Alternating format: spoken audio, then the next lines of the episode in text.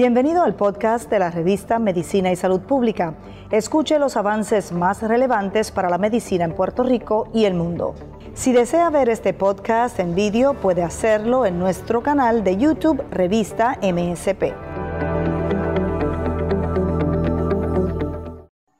Gracias por unirse nuevamente con nosotros en MSP. En nuestra redacción estamos complacidos de llevarles a ustedes información importante en materia de salud, de ciencia. La ciencia y la salud siempre son noticia.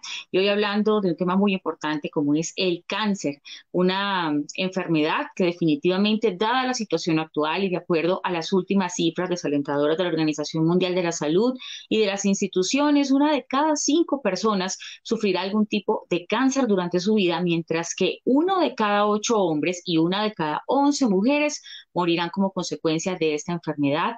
Y hace falta prevención, cómo están los avances científicos hasta el momento para tratar las diferentes patologías y por eso nos acompaña hoy un grupo de expertos, de científicos, de médicos también que están con diferentes especialidades, eh, manejan diferentes patologías, diferentes formas de cáncer y están con nosotros para hablar de cada una de ellas y vamos a presentarlos sin más preámbulos a cada uno.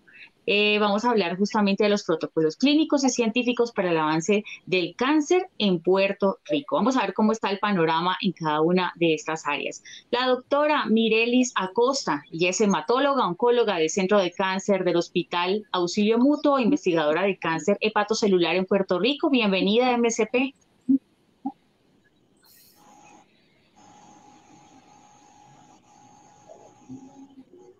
Buenas, saludos, gracias por esta oportunidad de, estar aquí presente. Eh, yo diría que en Puerto Rico, si hablamos de, los estudios clínicos como tal, pues en los últimos cinco años yo creo que hemos tenido un avance eh, positivo, ¿verdad? Dentro de las oportunidades que se le han brindado a nuestros pacientes. Eh, o sea que vamos a hablar de ello, ¿verdad? Según ustedes entiendan. Claro que sí, vamos a hablar, a profundizar ahorita, vuelvo con usted. Y vamos a presentar también a la doctora Edna Mora, de, directora del Laboratorio de Biobanco del Centro Comprensivo de Cáncer de la Universidad de Puerto Rico. Bienvenida a MSP también. Bienvenidos a todos y muchas gracias por la invitación. Gracias a usted, doctora, por sacar ese espacio, ese tiempo para hablar ahorita de temas importantes y ya lo vamos a profundizar. También nos acompaña la doctora Michelle Martínez, científica de la Universidad Central del Caribe de Bayamón. Bienvenida a MSP. Buenas noches, muchísimas gracias por tenerme aquí con este gran panel de colaboradores y colegas. Muy bien, y bueno, ahora sí, el, el, único hombre quizás que nos acompaña en el panel, Alexis Cruz Chacón, hematólogo, oncólogo y fundador del programa de trasplante de médula ósea del Hospital Auxilio Mutuo. Bienvenido también a MSP. Saludos a todos, muchas gracias también a ustedes por la oportunidad de, participar en esta, actividad. Muy bien, bueno, vamos a comenzar a profundizar cada uno maneja distintas especialidades, se ha formado en distintas áreas para tratar el cáncer. Entonces vamos a comenzar con la doctora Mirelis Acosta, quien es, eh, ha investigado mucho y ha tratado sobre el carcinoma hepatocelular, que es el tipo más frecuente de cáncer primario de hígado se desarrolla más comúnmente en personas que padecen enfermedades hepáticas crónicas como cirrosis causada por hepatitis B o C. Queríamos preguntarle, doctora Mirelis, ¿este tipo de cáncer es más frecuente en hombres que en mujeres? ¿A qué edades se puede presentar como para hacer un panorama? Sí, eh, es más común en hombres que mujeres y también es más común en pacientes mayores de 65 años. Eh, y sí, está relacionado con la incidencia de cirrosis hepática asociada a hepatitis C, hepatitis C y también al uso de alcohol. Y ahora lo que estamos viendo en aumento y lo que se entiende que va a hacer la, incidencia más alta es eh, asociado a NASH, que es, entiéndase, cirrosis por hígado graso. O sea que es algo que, que vamos a estar viendo en un futuro un poquito más.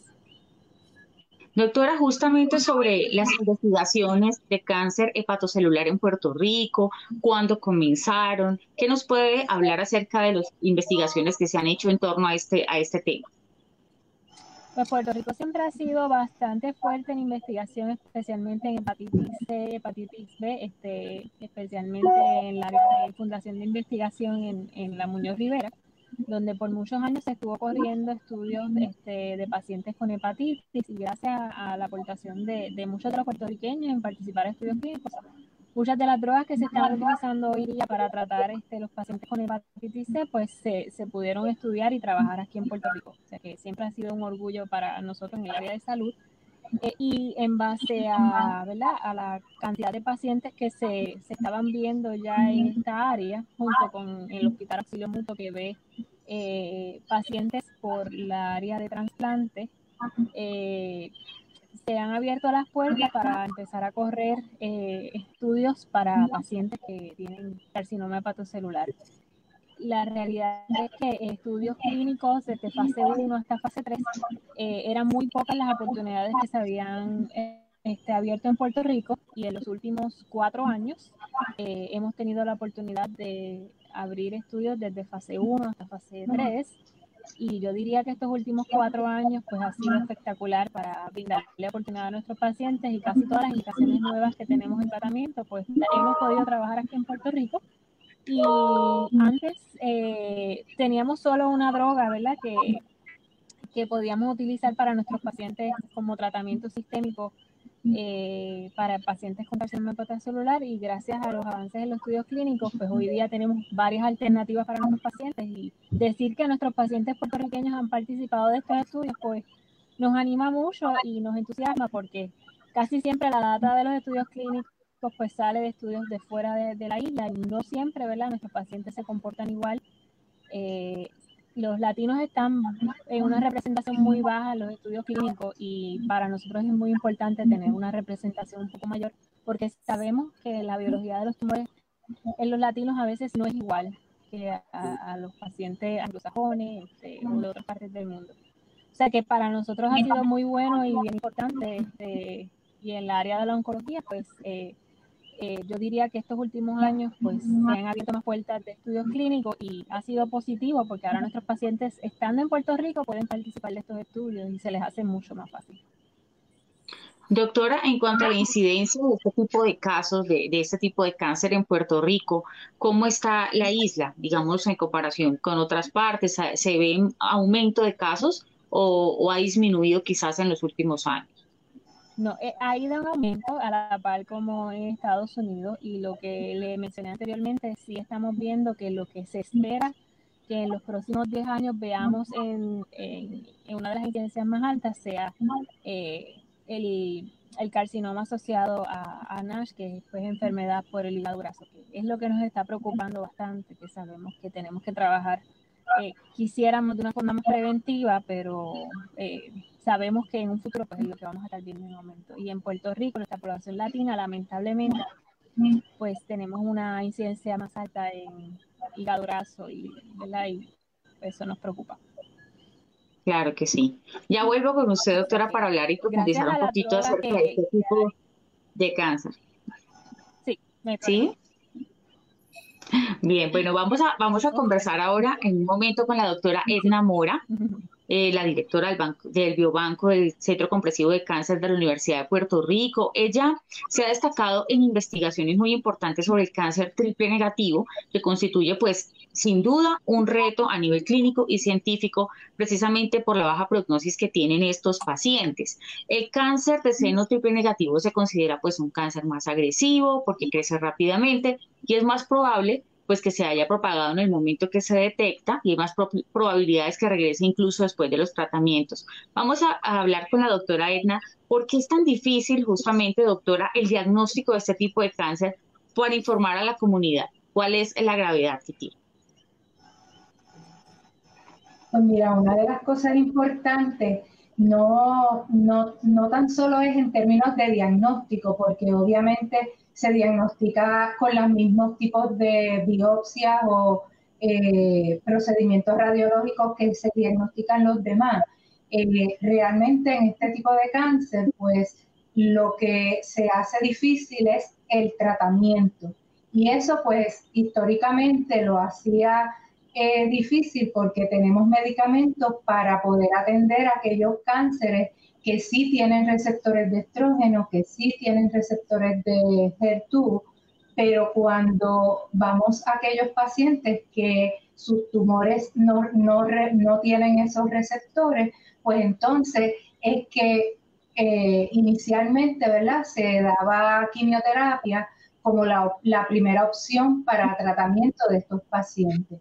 Nosotros cuando empezamos a interesarnos por, esta, eh, por este tipo de cáncer, pues lo primero que hicimos fue colaborar con el Registro Central de Cáncer de Puerto Rico y eh, hicimos dos estudios. Uno de los estudios fue hacer eh, un estudio de incidencia en dos hospitales, que eso se publicó ya hace unos años, y más reciente hemos hecho un análisis del porciento de pacientes que se presentan con cáncer eh, triple negativo en Puerto Rico y básicamente los números eh, eh, comparan con más o menos el grupo, ¿verdad? El porciento que se ve de los hispanos en Estados Unidos con esta enfermedad.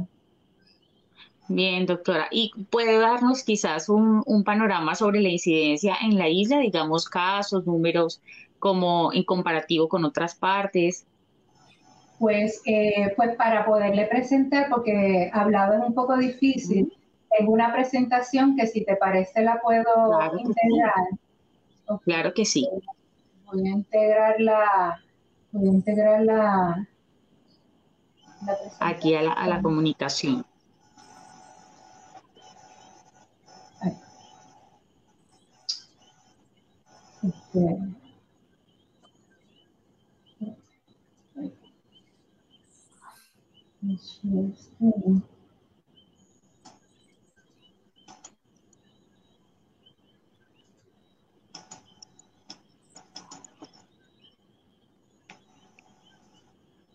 ¿La pueden ver? ¿La pueden ver? No, la puedo ver. No.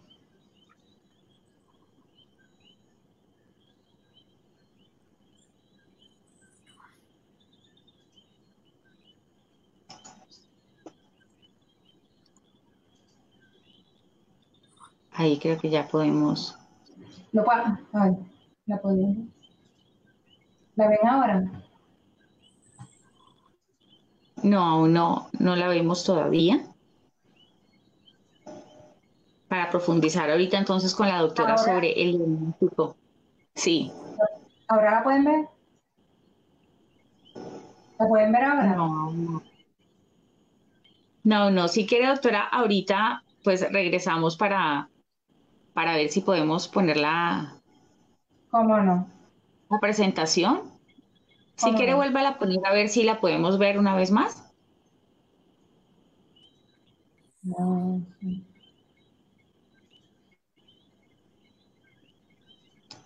En share.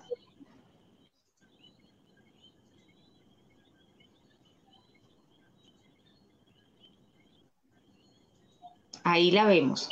Ahí la vimos ahorita. Ok, pues, este, pues básicamente, ¿verdad? Eh, usted presentó el aspecto negativo porque obviamente, eh, como dijimos anteriormente, el cáncer de mama... Se fue, se fue ahí su presentación, ahí la tenía hace un momentico y se nos fue.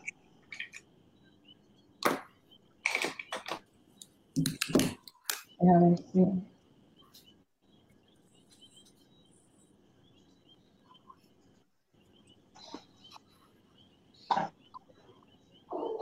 Si quieres, puede comenzar a, a, contar y ahorita... En lo que lo, lo podemos presentar. Este, pues precisamente el tono de la presentación, ¿verdad? De lo que quería mencionar a la audiencia es que el cáncer de mama triple negativo, su historia ha ido de lo negativo a lo positivo. Básicamente, eh, ¿por qué? Porque ya en estos momentos pues tenemos este, múltiples formas de poder, este, de poder tratar la enfermedad mm, por lo menos más efectivamente que como podíamos hacerlo anteriormente. Y la audiencia se, se, se, preguntará qué es el, el cáncer triple negativo, pues usualmente el cáncer de usualmente el cáncer de mama pues eh, se, se, caracteriza por los receptores que esas células puedan tener. Y entonces los eh, receptores pueden ser receptores de estrógeno, eh, receptores, de, receptores de progesterona y, receptores de HER2.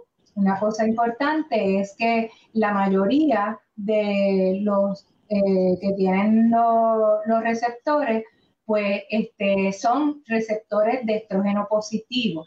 Y en ese sentido, pues se usan unas terapias hormonales donde se puede, este, donde ese tipo de, eh, donde ese tipo de cáncer lo puede, este, se puede tratar. ¿Lo ven ahora? No, no, no lo estamos viendo, pero, pero doctora, sí, ahorita si quiere puede verificar la, la, presentación y mientras tanto voy a hablar con la doctora Michelle Martínez, eh, mientras vuelvo con usted también para hablar un poco de la presentación y que nos pueda mostrar allí con, con más calma.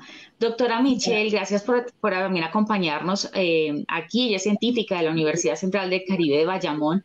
Doctora, pues háblenos específicamente sobre los avances en las investigaciones científicas y el trabajo que ha hecho usted evaluando el potencial terapéutico de un hongo para tratar el cáncer triple negativo. ¿En qué consiste? Que es muy interesante. Bueno, eh, en el laboratorio estamos estudiando terapias experimentales para cánceres agresivos de seno. Entiéndase el cáncer triple negativo y también otro tipo de cáncer que estudiamos, el cáncer inflamatorio de mama, el cual es un cáncer bien atípico, altamente letal, que puede presentarse como un subtipo triple negativo o con otro perfil de receptores. Eh, siempre tomo la oportunidad para enseñar un poquito sobre el cáncer inflamatorio porque se presenta de una manera bien atípica, no parecería un cáncer de seno, no presenta una masa per se, sino que presenta mejor, más bien una inflamación en un tercio del seno, el pezón invertido, dolor, hinchazón, Así que son, son cánceres que son bien letales y que tienden a, dar a, prevalecer en mujeres muchísimo más jóvenes y están asociados también en la prevalencia con mujeres hispanas y mujeres afroamericanas. Con eso en mente, en el laboratorio entonces nos dedicamos a estudiar terapias experimentales, eh, entiéndase de derivados de productos naturales, eh, para poder entonces dar alternativas a estas pacientes porque su sobrevivencia sí, es significativamente menor dado a la falta de terapias eficaces. Esas terapias eficaces eh, usualmente se dan por un periodo prolongado de tiempo, el cual aumenta costos, aumenta comorbilidades, también aumenta la capacidad de que se desarrollen resistencias a esas terapias convencionales y por ende también una, ocurre una reducción en, en la sobrevivencia de esas pacientes. Más aún, los, terapias convencionales tienden a ser no selectivas, o sea que son específicamente, eh, tienden a, poder hacer un efecto tanto en las células no cancerosas como en las células cancerosas. En nuestro laboratorio comenzamos hace 10 años a investigar este hongo medicinal, el cual tiene propiedades selectivas en contra de las células de cáncer triple negativo. Nosotros desde los primeros ensayos que llevamos a cabo pudimos demostrar que en las dosis en que el hongo mata y es eficaz en hacer efectos inhibitorios en las células de cáncer, no lo puede hacer en las células no cancerosas. A nivel de mecanismos de acción, tenemos varias publicaciones que detallan su eficacia, su, la evidencia de cómo es que está ocurriendo y una de las cosas que es muy interesante es que este hongo tiene la propiedad o la, la característica de tener varios compuestos que pueden entonces ir atacando la célula cancerosa de diferentes ángulos, proveyendo algo así como una terapia eh, multifacética. Eh, nuestros estudios indican que ahí eh, también funciona como terapia convencional, con terapias convencionales, queriendo decir que hay sinergia con terapias eh, convencionales, lo que se conoce como un régimen complementario, que es lo que nosotros promovemos. Y ahora, en nuestra nueva fase, hemos podido aislar y caracterizar los compuestos más bioactivos de este hongo y tenemos eh, un compuesto muy prometedor, el cual entonces estamos desarrollando para llevarlo a la clínica, ya que eh, podemos, tiene, tiene potencial anticáncer, es selectivo y tenemos un mecanismo de acción también presente. Perfecto, doctora. Claro que sí, ahorita vamos a hablar un poquito más de eso porque sí nos interesa hablar que, cuáles son los retos que vienen con ese tema, ¿no? Que es muy importante. Doctor Alexis Cruz Chacón también nos acompaña, hematólogo oncólogo y fundador del programa de trasplante de médula ósea del Hospital Auxilio Mutuo. Em, como sabemos, el trasplante de médula ósea es un procedimiento que reemplaza células madre defectuosas eh, de la médula ósea de una persona. Pues estos trasplantes son utilizados pues en, patologías como leucemia, enfermedades graves, pero dejemos también que sea el doctor Chacón quien nos cuente un poquito acerca del programa que maneja y cómo se realiza un trasplante de médula ósea. Doctor. Saludos y gracias por la oportunidad. Este programa de trasplante de médula ósea del Hospital Auxilio Mutuo eh, comenzó en mayo del año 2000, 2015 eh, hasta el día comenzamos solamente con trasplantes autólogos, donde la célula madre procede del mismo paciente. Desde febrero del 2017, pues empezamos a realizar también trasplantes del tipo halogénico, que es donde la célula madre eh, viene de un donante. Es el tipo de trasplante que se utiliza más para condiciones como leucemia, eh, síndrome mielodisplásico, este, anemia plástica, eh, hasta el día de hoy hemos realizado alrededor de 200 trasplantes del tipo autólogo, donde la mayoría de los pacientes el diagnóstico es mieloma múltiple o linfoma, distintos tipos de linfoma, sobre todo los linfomas agresivos, eh, que tienen recaída o no responden al tratamiento inicial. Eh, del tipo de trasplante halogénico ya hemos realizado poco más de 40 trasplantes en los últimos 3, 4 años. La mayoría de ellos son pacientes de leucemia que la gran parte proceden de, de, centro médico, ya sea del Hospital eh, Municipal de San Juan o el Hospital Universitario, que son los dos centros donde, donde se realizan. Sí tenemos varios pacientes, eh, el Hospital Auxilio Mutuo, el Centro de Cáncer, tiene una población de pacientes de linfoma bastante significativa y pues hemos recibido casos de, de linfoma también, que, que, son candidatos, han sido candidatos tanto Hodgkin como non-Hodgkin, que han sido candidatos también a un trasplante halogénico, sobre todo los que, ya han fallado a, un trasplante autólogo o, tienen un linfoma tan agresivo que, se benefician más de un trasplante de donante. Eh, solamente realizamos trasplantes de donantes que sean hermanos emparentados, o sea, un hermano del mismo papá y mamá. Eh, puede ser 100% o parcialmente compatible.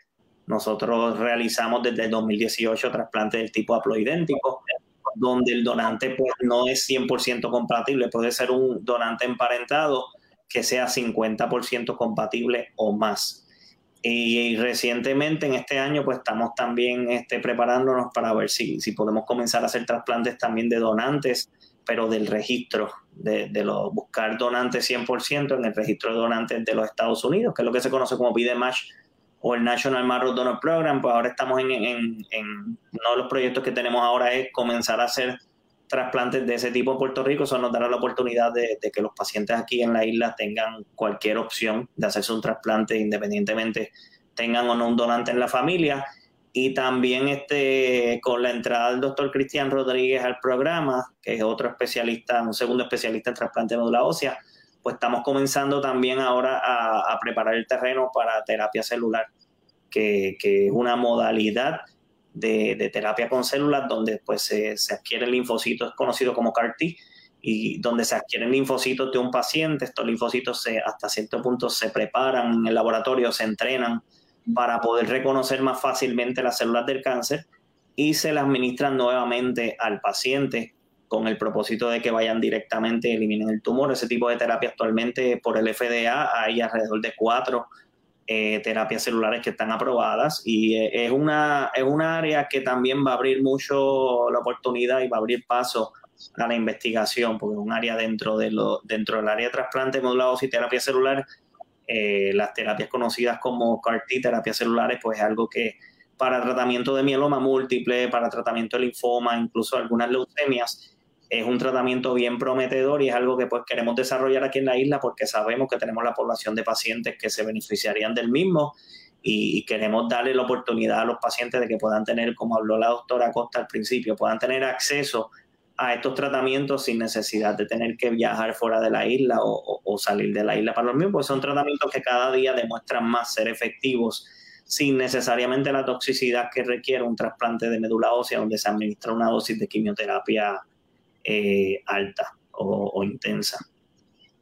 Bien, doctor, ya vuelvo con usted también para hablar sobre, sobre lo que viene, ¿no? Sobre qué, importante sobre este programa y, y, que se estén haciendo tantos avances en, en, la isla en torno al manejo del cáncer, los tratamientos. Eso es una noticia positiva desde todo punto de vista, desde cualquiera de sus especialidades y por eso les agradecemos que estén aquí. Voy a volver con la doctora Edna Mora, que nos estaba compartiendo información importante acerca de casos, estudios trascendentales en cuanto a los tratamientos. Doctora Edna continúe compartiéndonos los datos que nos estaba dando. Eh, no sé si pueden ver el, pueden ver ahora la presentación.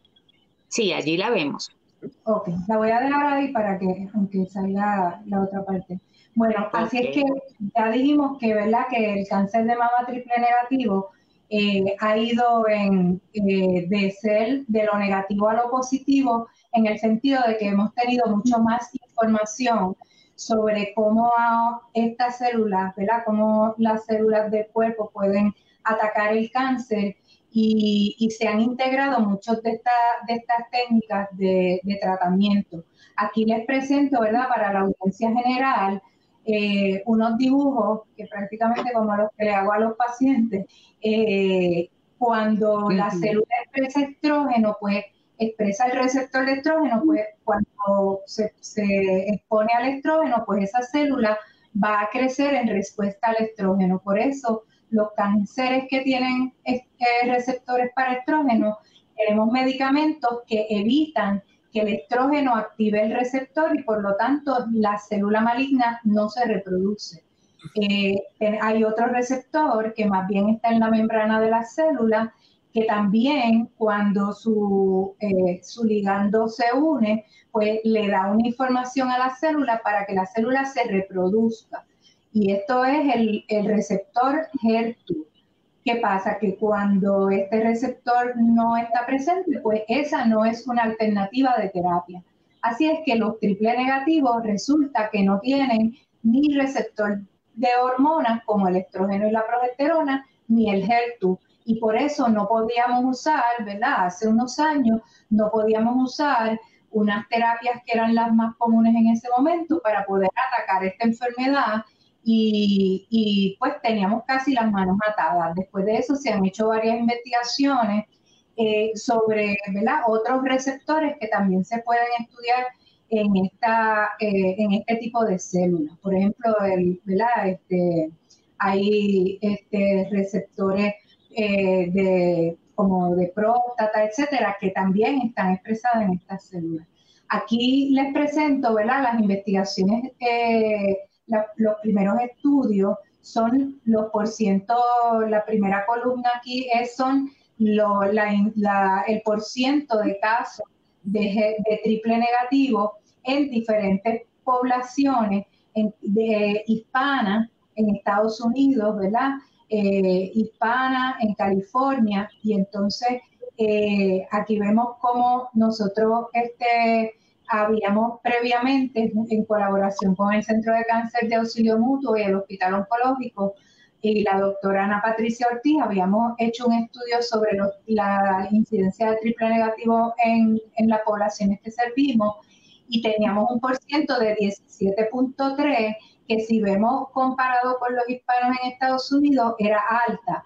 Esto nos dio, ¿verdad? Este, eh, el ímpetu para nosotros entonces hacer un estudio que es el de 2018, que es un estudio a nivel poblacional, que este se hizo en colaboración con el Registro Central de Cáncer, el cual recibe todas las patologías y toda la información de los pacientes de cáncer en Puerto Rico y cuando analizamos la, casuística, ¿verdad? Pudimos encontrar que para los triple negativos el porciento era 14.1, lo cual compara favorablemente con la, con, la incidencia, ¿verdad? El porciento de estos tipos de cánceres en la población hispana en Estados Unidos.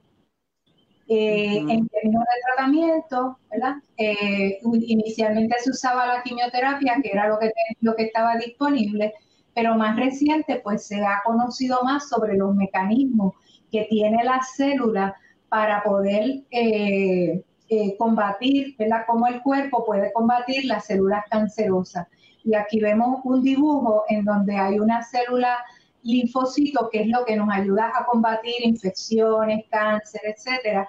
Y tenemos una célula tumoral que normalmente el, linfocito puede, puede identificar la célula tumoral como una célula extraña y al, identificarla, pues monta una respuesta y la mata. la cosa es que estas células tumorales son muy inteligentes y han desarrollado mecanismos para que la célula, aunque la reconozca, no la pueda matar. Y eso tiene unos receptores y uno de estos mecanismos, ¿verdad? No vamos a entrar en todo lo que eh, se han identificado, pero uno de ellos es de PDL1, eso es un receptor. Y cuando ese receptor se une al del linfocito, pues la célula tumoral no es reconocida por el linfocito, no la puede matar.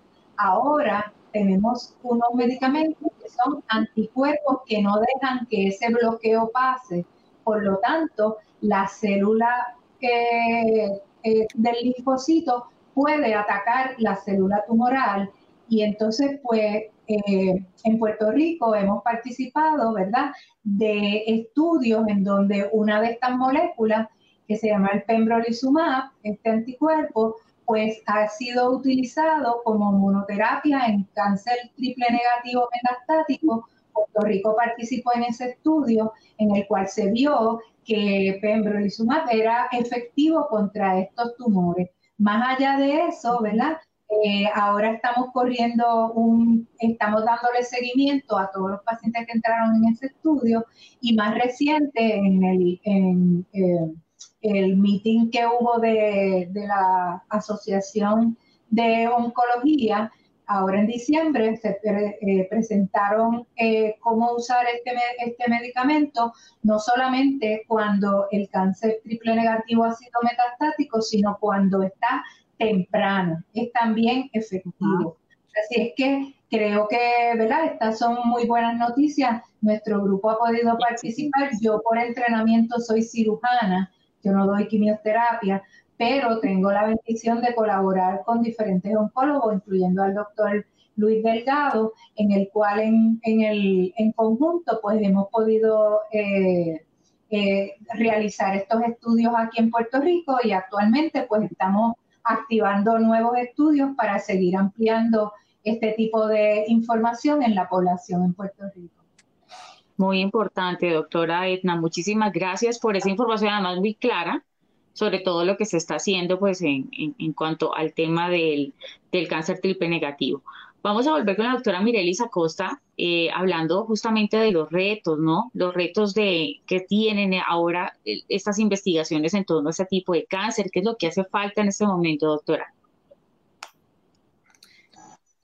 Eh, yo diría que todavía Puerto Rico, aunque se ha alcanzado bastante a nivel de, no solamente en los centros de investigación grandes, sino de oficinas privadas donde oncólogos están este, tratando de, tener estudios clínicos para ofrecerle a sus pacientes.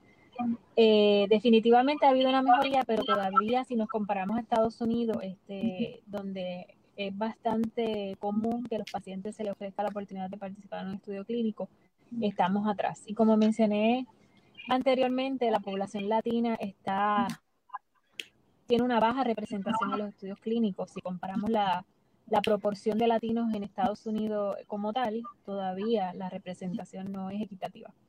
Eh, y eso es importante porque hay diversidad en tumores, la biología de los tumores no todas igual y no todos responden igual. Y queremos que nosotros, ¿verdad? nuestros pacientes estén eh, debidamente representados para que esa data pueda ser un poco más confiable para nuestra población. Eh, ¿Cuáles son los retos que quizás tenemos aquí en Puerto Rico? Pues definitivamente eh, la palabra investigación en Puerto Rico es un término que asusta mucho a los pacientes. Este, definitivamente la cultura de investigación en Puerto Rico es un poco pobre porque los pacientes entienden que, que participar de un estudio clínico es ser un conejillo de India por nuestra historia, ¿verdad? De, de cómo nuestros pacientes puertorriqueños fueron utilizados en estudios clínicos sin el consentimiento adecuado y lamentablemente llevó a que ellos piensen, ¿verdad?, que participar de un estudio clínico pues va a ser algo abusivo en parte.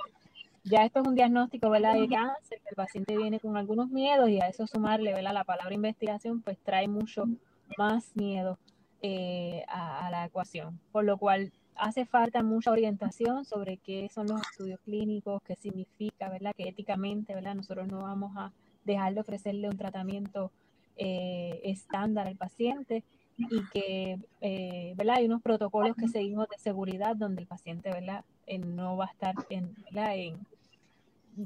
en, un riesgo mayor, ¿verdad? Del, que vamos a estar este, presentándole, todo se hace con consentimiento y definitivamente todavía tenemos que trabajar con ello, tenemos que trabajar con esta cultura de investigación para que nuestros pacientes se sientan un poco más confiables y, y en general, ¿verdad?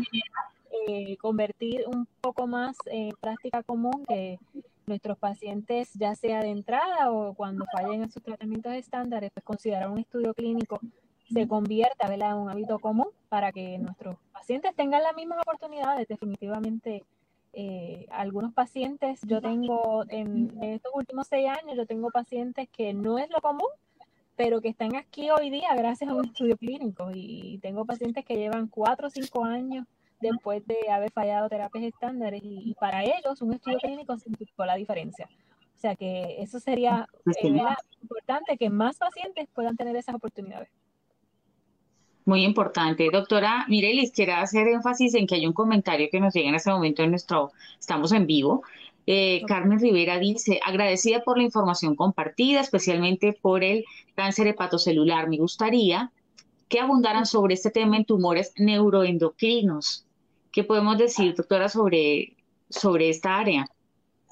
Ok, el cáncer hepatocelular es el cáncer que es primario eh, del hígado per se. En el hígado pueden haber otros tumores eh, usualmente metastáticos, que su origen viene de otro órgano, entiéndase, puede ser de cáncer del colon, puede ser cáncer de mama y puede ser un tumor neuroendocrino, que eh, puede, el tumor neuroendocrino puede ser primario de, de intestino en algunas ocasiones también. O sea que aunque haya presencia de tumor neuroendocrino, por ejemplo, en el hígado, no necesariamente es un tumor primario del hígado usualmente viene secundario a algún tumor este, en alguna otra parte del cuerpo. O sea que no es el mismo tumor y no se trata igual.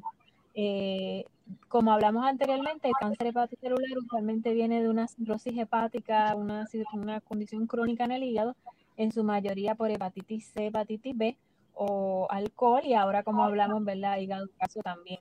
Eh, pero los tumores neuroendocrinos, otra entidad de tumor, con un tumor primario, ¿verdad? En otra área del cuerpo, que metastiza en muchas ocasiones al hígado. Y pues ya esos tratamientos son diferentes y los estudios clínicos para ello también existen este, mayormente en Estados Unidos. Eh, también estamos tratando de traerlos aquí a Puerto Rico, pero eh, no son los mismos que los de hepatocelular. Perfecto, doctora. Muchas gracias por, por, la aclaración y bueno, también ese aporte que hace a la persona que nos pregunta. Doctora Alexis, también por aquí hay una, una duda de alguien, dice, el, José Santiago, ¿qué posibilidades hay en B, velo, linfoma y trasplante de médula? En B, velo... Linfoma y trasplante de médula. es el I? Es que está en español no es lo más común. Eh, yo asumo que es en linfoma mantel probablemente mantel cell linfoma es uno de los linfomas de non-Hodgkin más agresivos y realmente para nosotros es un reto muchas veces tratarlo porque estos pacientes son bien resistentes a la quimioterapia. Eh, sin embargo, eh, pacientes que reciban tratamiento por primera vez con linfoma de célula de manto o, velo, como lo llama el caballero, eh, siempre esos pacientes si responden a tratamiento, sobre todo si tienen una respuesta completa, deberían llevarse a un trasplante de médula ósea autólogo, o sea, autólogo cuando las células madres proceden del mismo paciente.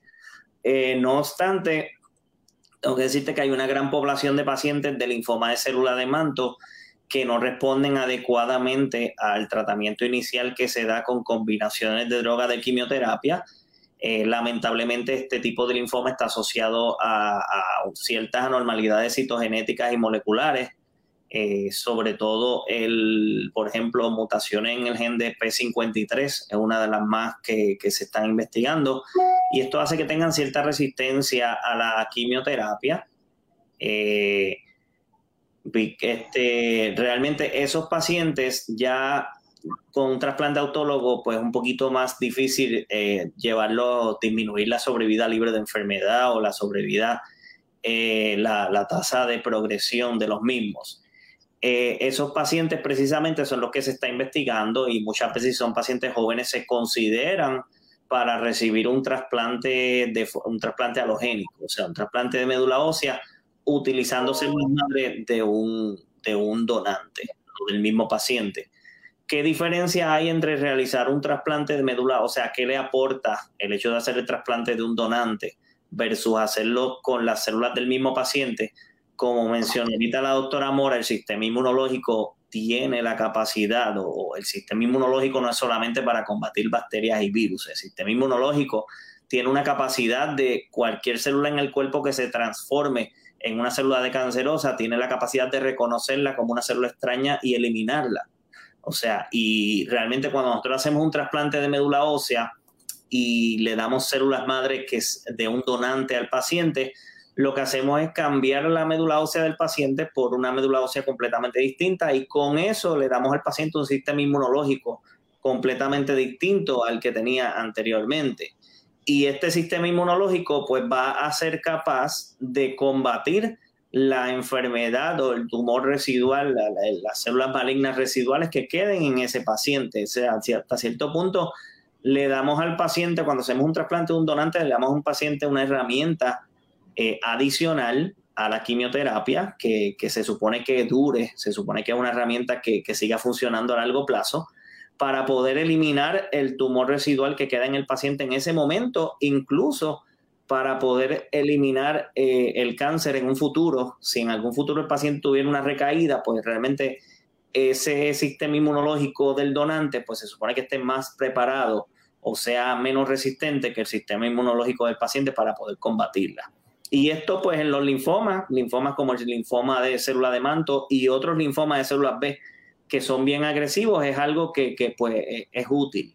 y, de los distintos cánceres de la sangre, Incluso eh, se ha visto que, el, efecto que tiene el sistema inmunológico en el cáncer es mucho más fuerte en, cuando el cáncer de la sangre viene de, células linfoides, como ocurre en la parte de los linfomas. Y es por eso que muchas de estas terapias celulares que hablé ahorita, que se están estudiando, como los CAR T cells, eh, son más, precisamente están siendo aprobados y se están estudiando más en malignidades del tipo linfoide, como lo son los linfomas de células B porque se ha visto que, este, como nosotros lo llamamos en la parte de trasplante, este, este efecto de injerto versus, versus leucemia o, injerto versus tumor eh, es mucho más fuerte en malignidades de la sangre que son del tipo linfoide. Y realmente esa es la, contestando la pregunta de, José, eh, sí, trasplante de, médula ósea puede ser autólogo, eh, pero también cada día son más los pacientes de, de linfoma de célula B eh, o linfoma celular de manto que se pueden considerar candidatos a un trasplante de donante, específicamente los pacientes que tienen por alguna mutación o, anormalidad molecular una mayor resistencia al tratamiento con quimioterapia tradicional. Perfecto, doctora Alexis, muchas gracias. Aquí hay una, una pregunta más, a ver si alguna de las, de la doctora Michelle o la doctora Mora también nos puede ayudar. Liz Rodríguez pregunta, ¿podrían abundar sobre carcinoma in situ? ¿O alguno de, ustedes que pudiera abundar sobre esto, sobre este tema?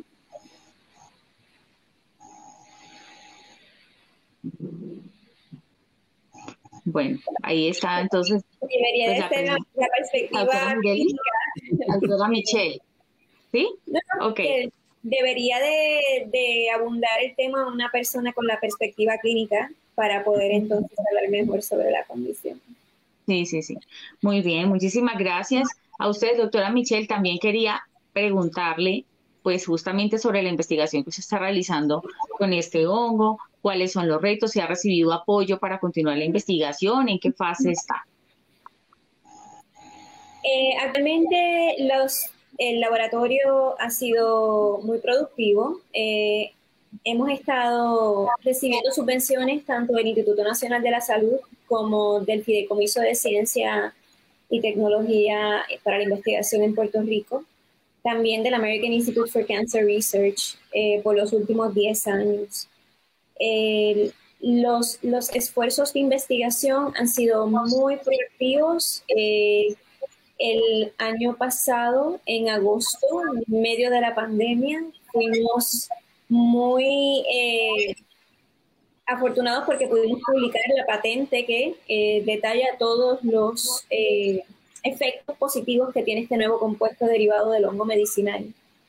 el hecho de poder patentar esa, esa información nos pone adelante para poder conseguir nuevos fondos para poder entonces hacer los estudios preclínicos necesarios para entonces mover el compuesto a una fase un poco más cercana a poder hacer estudios con, eh, para, para poder llevarla como una terapia como tal.